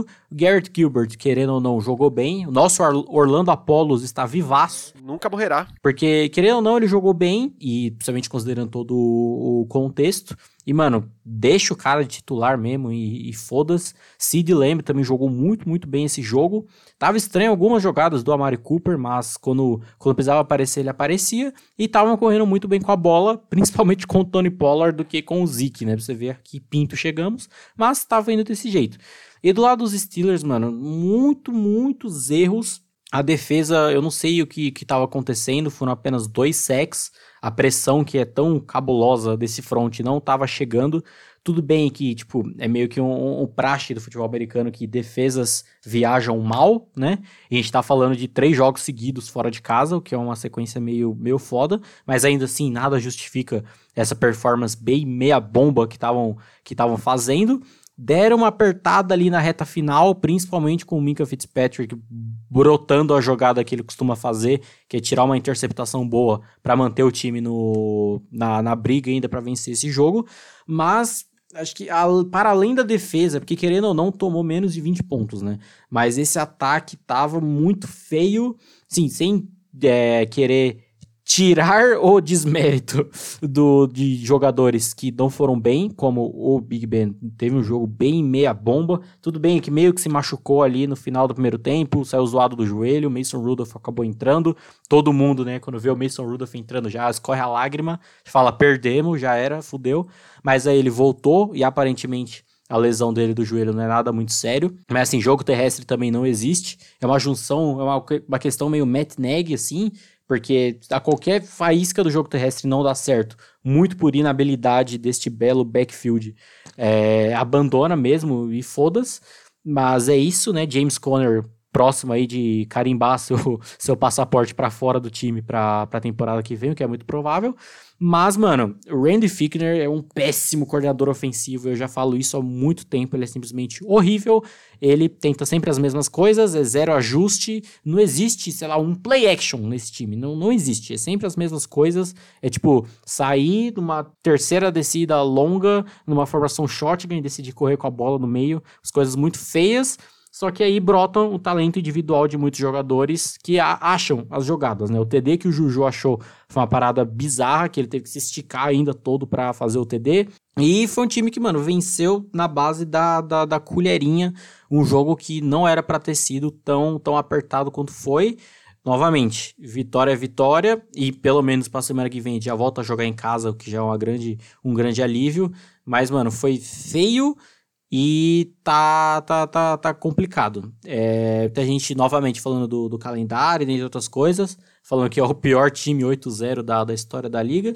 Eu tô pouco me fudendo, porque não importa a história da liga, o que importa é essa temporada, mas que ainda assim tá, tá tomando, ou tá, aliás, sofrendo algumas dificuldades que não é para sofrer, mas que novamente é, segue essa habilidade de, mano, o jogo apertado, o jogo tá muito cabuloso, o time ainda consegue achar a vitória de, de algum jeito. Muito por erros que cometem, que não devem cometer e que dependendo do time que foram jogar contra vão ser punidos de uma maneira absurda, tanto que para mim ainda os Chiefs são o melhor time da, da conferência americana, mas, como eu disse, vitória é vitória. Cara, já te falei, né? É meio difícil até comentar o jogo dos Steelers depois que o Bruno comenta, que o bichão ele vem com o TCC pronto já. Mas vamos lá. Falando rapidinho de Dallas, eu também sou a favor, mano. Deixa o Garrett Gilbert lá, velho. Ele, assim, é muito nítido o, o nível, né? Até tava comentando com o Bruno isso, que tipo, o cara foi o MVP moral daquela temporada da AAF. Dentro de Dallas ele era o terceiro para quarto quarterback. Então grita isso, né? Mas, velho, deixa o cara porque esse negócio de ficar trocando de quarterback toda hora, ainda mais que o, o Andy Dalton não tá, tipo, 100%, digamos assim. Então, mano, deixa assim. Vocês já sabem que a temporada foi pra, pro, pro caralho, mano começa a fazer os testes, começa a se estruturar pro, pro ano que vem, sabe? Então é melhor do que, sei lá, mano, fazer mais feio ainda e, e coisas do gênero. A coisa já foi pro brejo mesmo, velho. Só mantém a galera aí e torce pro ano que vem o deck voltar bem como como todo mundo espera que aconteça. Se renovarem com ele. E, né, já pensou? Já os Steelers, cara, é, é, é, é estranho esse negócio de, tipo, como as coisas acontecem pro lado deles, né? Que a gente sempre tá comentando aí sobre saber finalizar jogos e os Steelers tá se mostrando especialista nisso, independente se é por sorte ou se é por qualidade, se é por capacidade, né? O importante é que tá finalizando e tá ganhando jogos. Então, eu acho que a gente tem que ver mérito aí, tem que ver mérito nos ajustes que o Mark Tomlin faz durante o jogo, ele sabe ler muito bem o adversário e ir colocando a, as peças aonde elas têm que estar. Mas sim, cara, dá um susto ver que, sei lá, mano, até o, o, o quarto quarto começa 19 a 9, sabe?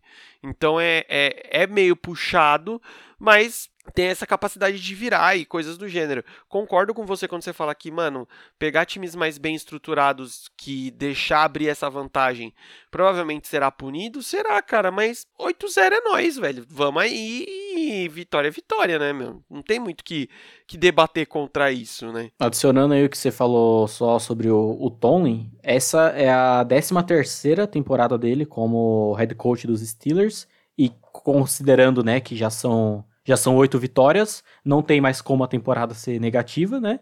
E firma as 13 temporadas, nenhuma foi uma campanha negativa sobre o, o comando aí do, do Tomlin. Olha só, mano. Algumas capengas, mas nunca negativa, né, irmãozinho? É, pelo menos um 8-8, como foi temporada passada, mas nunca é, 7-9 ou daí para baixo. Da hora pra você ver aí que, né, será que teremos um, um palitozinho dourado pra esse menino aí? E se eu não me engano, também ele é o técnico. Acho que foi com essa vitória, com a vitória passada, se tornou o técnico negro com mais vitórias da história da liga. Posso estar tá falando merda, mas acho que é isso. E fechando o domingão, tivemos Tampa Bay Buccaneers versus New Orleans Saints.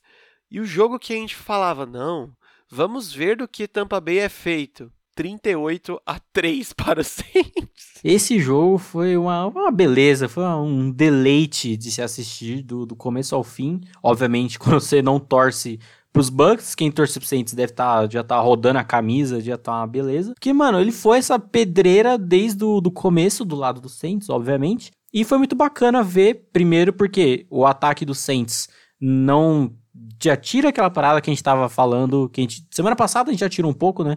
Mas de tipo, ah, o Drew Brees tava meia bomba, tava só Alvin Camara Futebol Clube e ele ganhando jardas depois da recepção. Mano, é distribuindo bola para todo mundo, poucas ideias. Michael Thomas de volta, correndo slants como ninguém. E até o próprio backfield correndo com a bola muito amplo, dividindo carregadas com mó galera.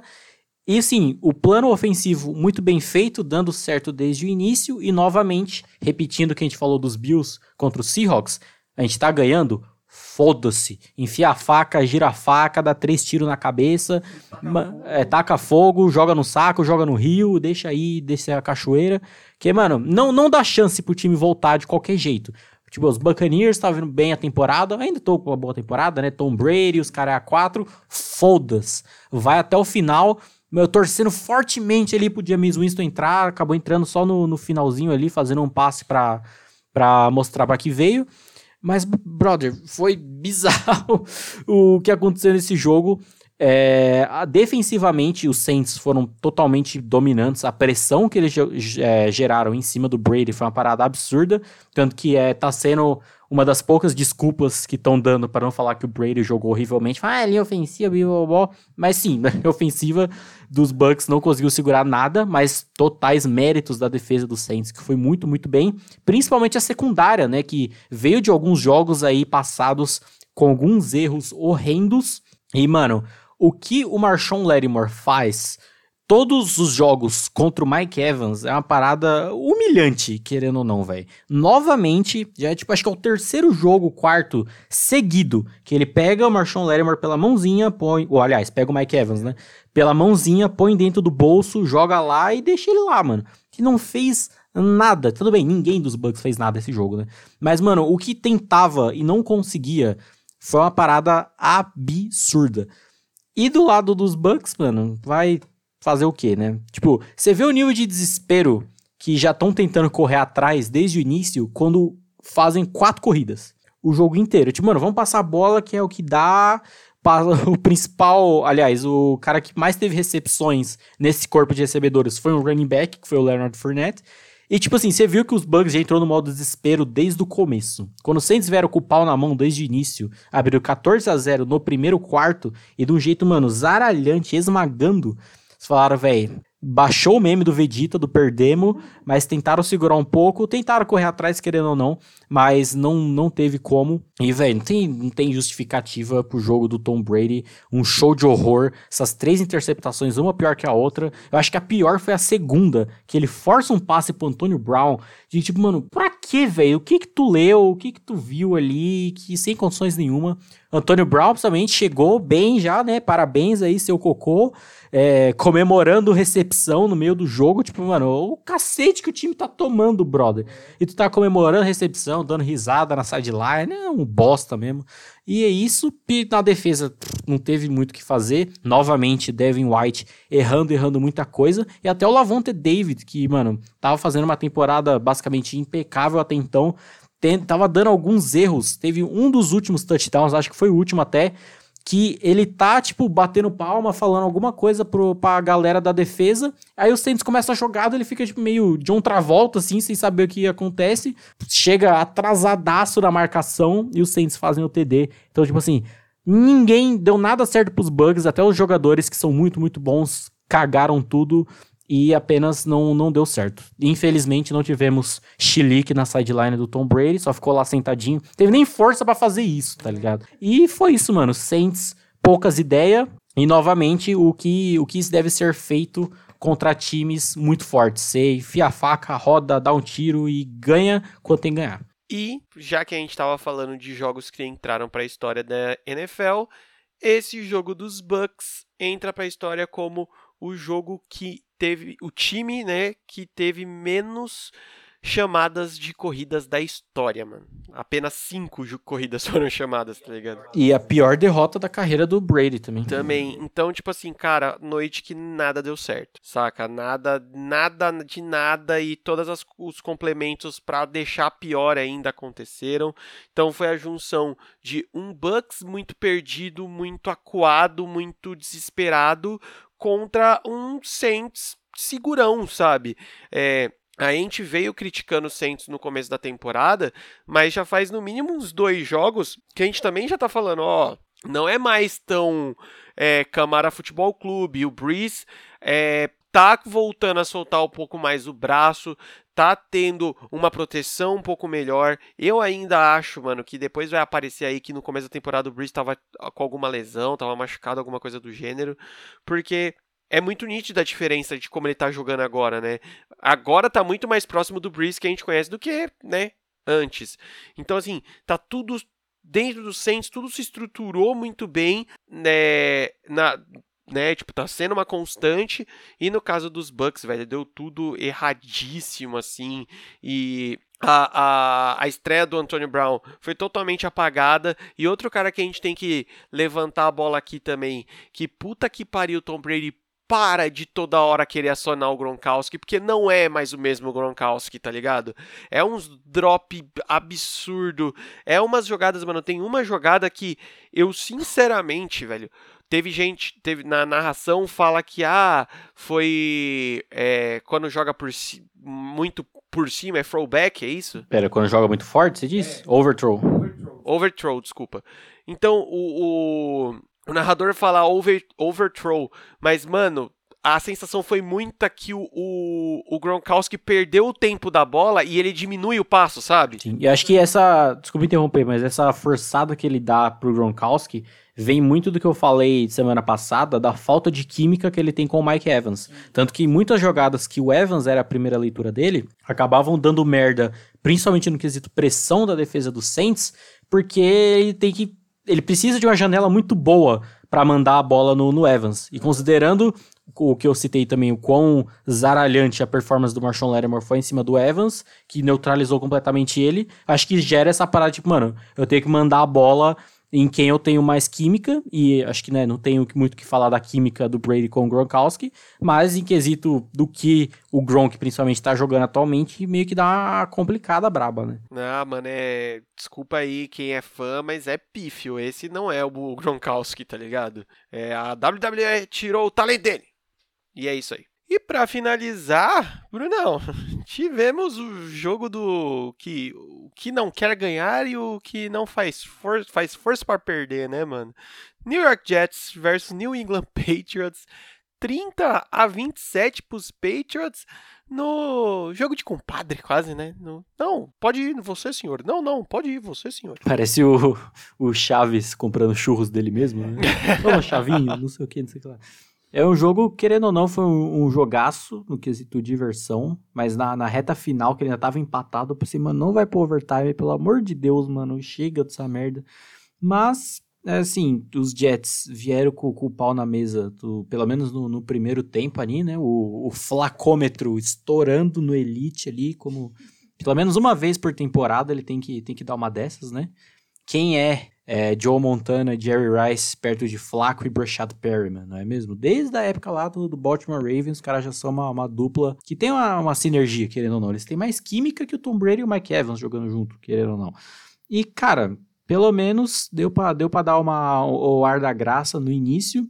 E, tipo, tava, é, eles estavam sendo um time que estavam além de estar jogando bem, as chamadas estavam sendo boas, era um ataque bem, bem esquematizado até, da, brilhantemente ofensivo a Danguese.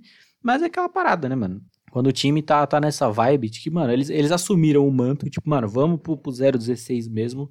E isso não é só pela qualidade do time, porque você olha o calendário, você vê que isso é mais do que realidade. E tipo, não, não vamos tentar. Deram um apavoro ali nessa parte do, do primeiro tempo, mas quando o jogo deu uma apertada a mais, tipo, eles não nem, nem fizeram força para tentar ganhar o jogo. Vide chamadas ofensivas de quando o ataque dos Jets volta a campo depois de não sei quantas campanhas dos Patriots você conseguir pontuar, eles poderiam começar a correr com a bola, cozinhar cronômetro, etc. Mas não, o Joe Flacco manda a bola no fundo do campo e é interceptado pelo JC Jackson, tipo, aleatoriamente, mano. Ele fechou o olho, rezou e mandou, tá ligado? E a, as chamadas defensivas da reta final do jogo ali, dos últimos drives dos, dos Patriots, foi tipo, velho, qualquer coisa, qualquer coisa. Teve falta de 12 homens no, no, no campo é, na hora do, do field goal, que deu um first down de volta para os Patriots, os Patriots também não conseguiram touchdown nessa, nessa, nessa falta. Fora o final do jogo que, tipo, eu tava esperando a, a clássica de o cara vai chutar, aí o cara chama o,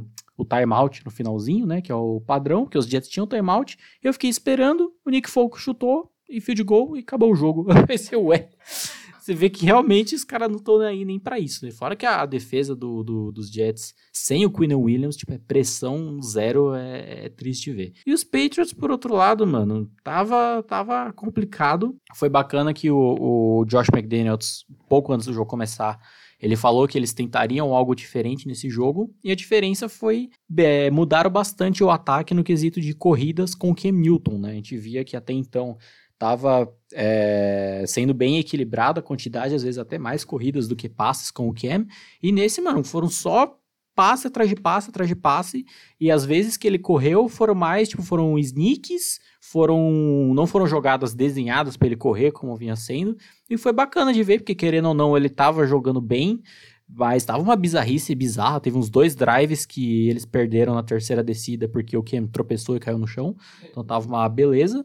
E o Jacoby Myers, querido ou não, foi o recebedor principal, porque né, o Cam Newton ele tem um compromisso com a liga de que ele não pode ter um corpo de recebedores decente em toda a sua carreira, então manteve na, na, na mediocridade. Mas aquela parada, mano, tipo, é, talvez poderia ser o plano maléfico de tentar perder de propósito para zoar a campanha do, dos Jets para pegar o Trevor Lawrence ou qualquer coisa assim.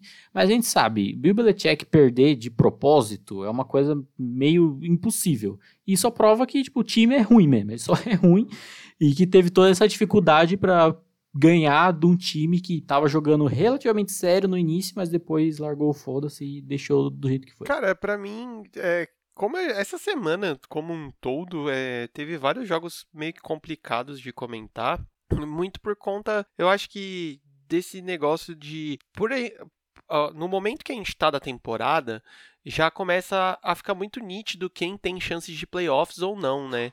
Então acaba já acontecendo esse negócio da galera começar a tirar o pé do acelerador e tal. E nesse caso desse jogo aqui é da galera do lado ao contrário, né? Tira tanto o pé justamente para tentar uma, uma pique alta no draft. Eu, mano, os Jets ah, assumiram totalmente esse manto. A gente já tinha comentado bastante que seria um calendário muito complicado, somado a um elenco muito complicado, com um head coach muito complicado.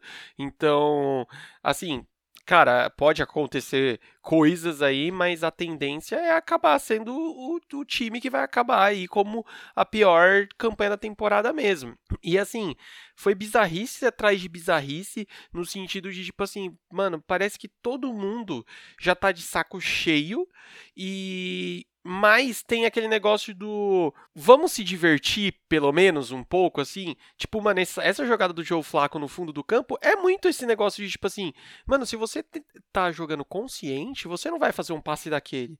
Mas quando você tá jogando tipo total holiday assim, tá ligado? Você foda-se saca? Então, eu acho que até esse início do jogo bom dos Jets acabou acontecendo muito por conta de eles não estavam jogando preocupados, tá ligado? Não tinha essa pressão de ah, fazer um puta jogaço e os caras estavam jogando bem, tá ligado? Então tem um pouco disso. E que é ao contrário do que tem dentro dos Patriots, né, mano? Os Patriots, eu acho que não só pelo Belichick tá ali, né? Mas tem muito essa pressão de, mano, os Patriots não pode afundar de uma vez, como de certa forma está afundando, sabe? Então tem-se essa pressão em cima do time, tem muita pressão em cima do Cam de tipo, cara, se vira aí, joga aí, não pode ficar sendo humilhado e coisas do gênero. Que, ao meu ver, faz o time dar essa não é retraída, mas o time fica tenso, tá ligado? Porque a, obrigação de vitória é totalmente deles, saca? Então acaba acontecendo essas jogadas bizarras aí que, mano, o Kenan ele tá ficando especialista em, em tropeçar no, no vácuo, né, velho? No, no, acho que, sei lá, mano, nos últimos três jogos, pelo menos uma vez ele tá sei lá, mano, tropicando numa formiga e caindo. Mas Assim, velho, eu acho que o melhor resumo foi o que você acabou de falar aqui, mano. Os Patriots é só um time ruim mesmo, saca? O Belichick ele tá se esforçando, mas não tem. Mano, eu acho que ele nunca trabalhou com tanto material humano de baixa qualidade, digamos assim. Então não tem como tirar tanto é, leite de pedra aí, né, velho? E, e a culpa é dele mesmo, né? Então só lamento. Tem mais é que se fuder. E Brunão, chegamos aonde? Semana de número 10, rapaz! quinta-feira teremos o início dessa bagaça com Titans e Colts. Novamente um jogo aí do, dos Titans em que eles entram apenas com o ataque, os Colts entram apenas com a defesa, né? Veremos o que vai dar, porque é mais uma prova para esse ataque dos Colts. Porque, mano, se não, não conseguir desenrolar com toda essa dificuldade que teve, que a gente falou agora há pouco dos Ravens, do jogo com os Ravens, de que a defesa segurando, segurando, segurando, eles poderiam ter matado o jogo e não conseguiram. Mas pelo menos a defesa dos Ravens é boa, então até tem-se uma desculpa, né? Se não conseguir fazer isso com a defesa dos Titans, pelo amor de Deus. Ah, é, acaba. Domingão teremos Browns e Texans. Browns vindo de bye week aí, hein, cara? Esse jogo eu vejo duas possibilidades, ou de tiroteio ou um passeio dos Browns, principalmente pela iminência, não, não é confirmado ainda, mas o provável retorno do Nick Chubb. E se caso volte, considerando todo o esquema do ataque deles e o quão ruim é a defesa dos Texans contra o jogo terrestre, há a probabilidade disso. De dar um, uma doideirinha. Depois teremos Lions e Washington. Batalha de QBs semi-cagados aí, né? É, batalha do, dos coitados, que Alex Smith é oficialmente agora o, o quarterback 1, novamente, de, do clube de regatas Washington. E, cara, é, rezar, rezar pela, pela, alma desses dois QBs, basicamente. Né? É, exatamente. Depois teremos Panthers e Buccaneers, cara. Eu vejo uma doideira acontecendo. É curioso, talvez veremos aí a instituição Tom Brady pistola em ação novamente, não sabemos, mas justamente porque, né, os Bucks é, você pega os dois últimos jogos, foi um jogo que penaram para ganhar dos Giants e esse espanco contra que sofreram para New Orleans e os Panthers, que é aquela parada, mano, um time que ninguém dava nada, um time em reconstrução e que tá vindo muito bem, jogando bem, é, muito bem treinado. Então, e acabou de dar um caldo brabo pros Chiefs. Então pode, pode dar uma doideira aí. Acho que dá pra falar que é o principal jogo aí desse horário, meio que fácil. Ah, com certeza. Depois teremos Giants e Eagles. Eagles voltando aí de uma bye week. E já tem algumas notícias interessantes aí, mano. O Ashon Jeffrey e o Miles Sanders provavelmente já vão estar liberados para jogar. Olha aí, finalmente. E veremos, né? Porque essa divisão aí, o famoso grupo da morte, tá todo mundo morto, né? Então, veremos o que pode dar, mas geralmente os jogos entre Giants e Eagles são, são divertidos. O, o último jogo entre os dois na temporada passada foi muito porra louca, então que seja do mesmo. Que seja. Brunão, depois teremos Green Bay Packers versus Jacksonville Jaguars, velhinho. É, né? É. É isso. E aí na sequência, mano, teremos uma sequência interessante aí, porque teremos Cardinals e Bills, né? Nesse Cardinals ainda meio zureta de, de ter tomado uns tapas na orelha, né? É, pra, pra, pra testar de fato esse time do, do, dos Cardinals. De, de tudo que eu falei em relação até à comissão técnica, né? Se o Kingsbury vai ter uma bala na agulha para conseguir manter esse time na linha, principalmente quesito de ajuste, já que vai estar tá pegando mais um time aí pedreira pela frente, da mesma divisão até, né, do, dos Dolphins, e de como, é, aliás, se o Vance Joseph vai continuar nessa zona de um zilhão de rotações defensivas, de como que vão tentar parar esse ataque do, dos Bills, que está sendo muito vertical e etc. Principalmente caso o Josh Allen esteja nesses dias incríveis dele, como ele esteve é, nessa última rodada. E Batalha dos Virgão de novo, né? Teremos Dolphins e Chargers. Olha aí, rinha, rinha de QB Rook, finalmente, né? E, cara, vamos ver como os Chargers vão perder o jogo no, no final, né? Basicamente isso. Ou se, se, vão chegar ao ponto de, de avacalhar tudo no final, mas tem tudo para ser um jogo muito, muito bacana também. Sim, vai ser um jogo divertido, sem sombra de dúvidas. Depois teremos Raiders e Broncos. É, é. A questão é se o Derek Carr vai continuar mandando os passes no fundo do campo aleatoriamente e se o Drew Locke ainda conta com, com a sorte acima do, do juízo. Depois teremos LA Rams versus Seattle Seahawks. Rams vindo de bye week Seahawks, né? Que a gente já sabe o que aconteceu. É, o, o tiroteio é meio que iminente aqui, né? Principalmente o matchup é, ataque dos Rams contra a defesa do, do Seahawks. Então, talvez seja um jogo que do, de placar alto, porém apertado, e que seja decidido no, nos mínimos detalhes. Alguma, alguma cagada inacreditável da defesa do Seahawks, alguma batatada do Jared Goff, alguma coisa assim. É, batatada de Jared Goff é muito bom. Depois teremos jogo de volta aí de Steelers e Bengals já. Esse jogo ele está tomando proporções dramáticas porque atualmente Big Ben Roethlisberger foi colocado na lista de Covid. Ai ai. Então não não, não se sabe ainda como como estará para esse jogo. e o, o Vince McDonald e teve mais algum jogador agora que eu não lembro, acho que o Vince Williams. Então, assim, principalmente o Ben e o Vince são jogadores muito, muito importantes para esse time. Então, veremos no que pode dar.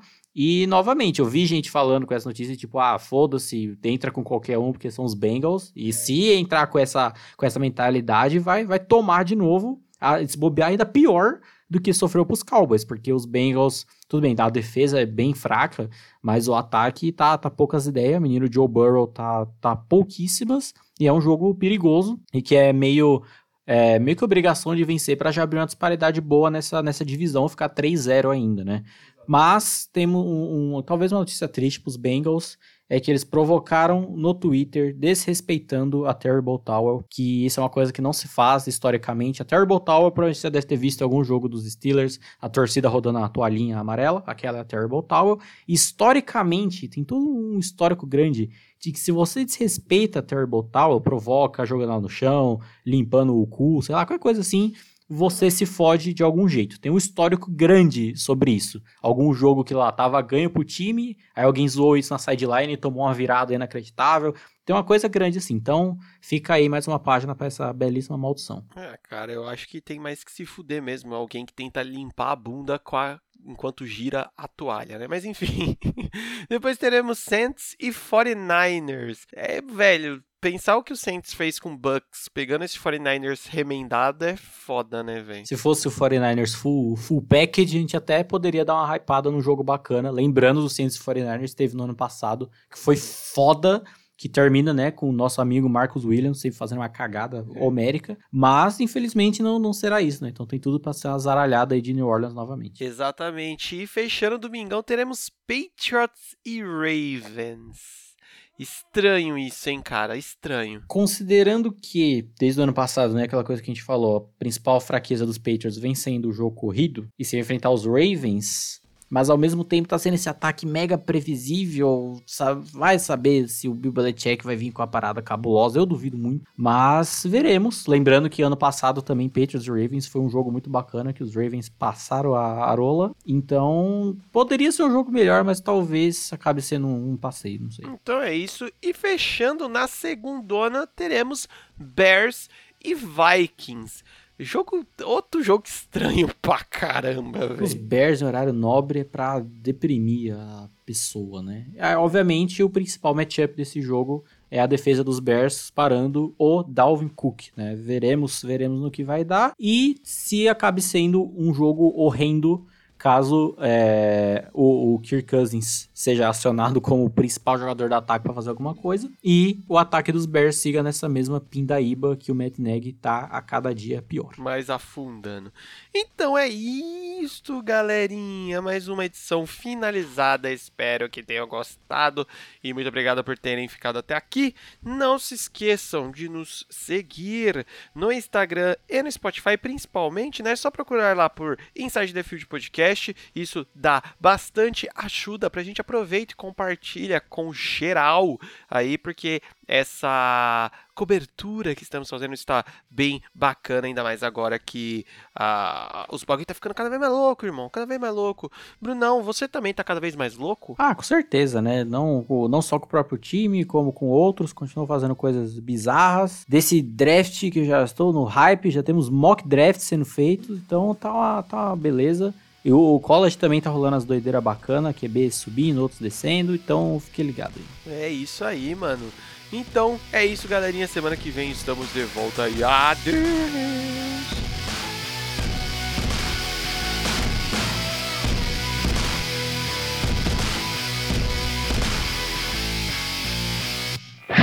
podcast editado por Lucas Braga. Contato via Instagram em lucasbraga35.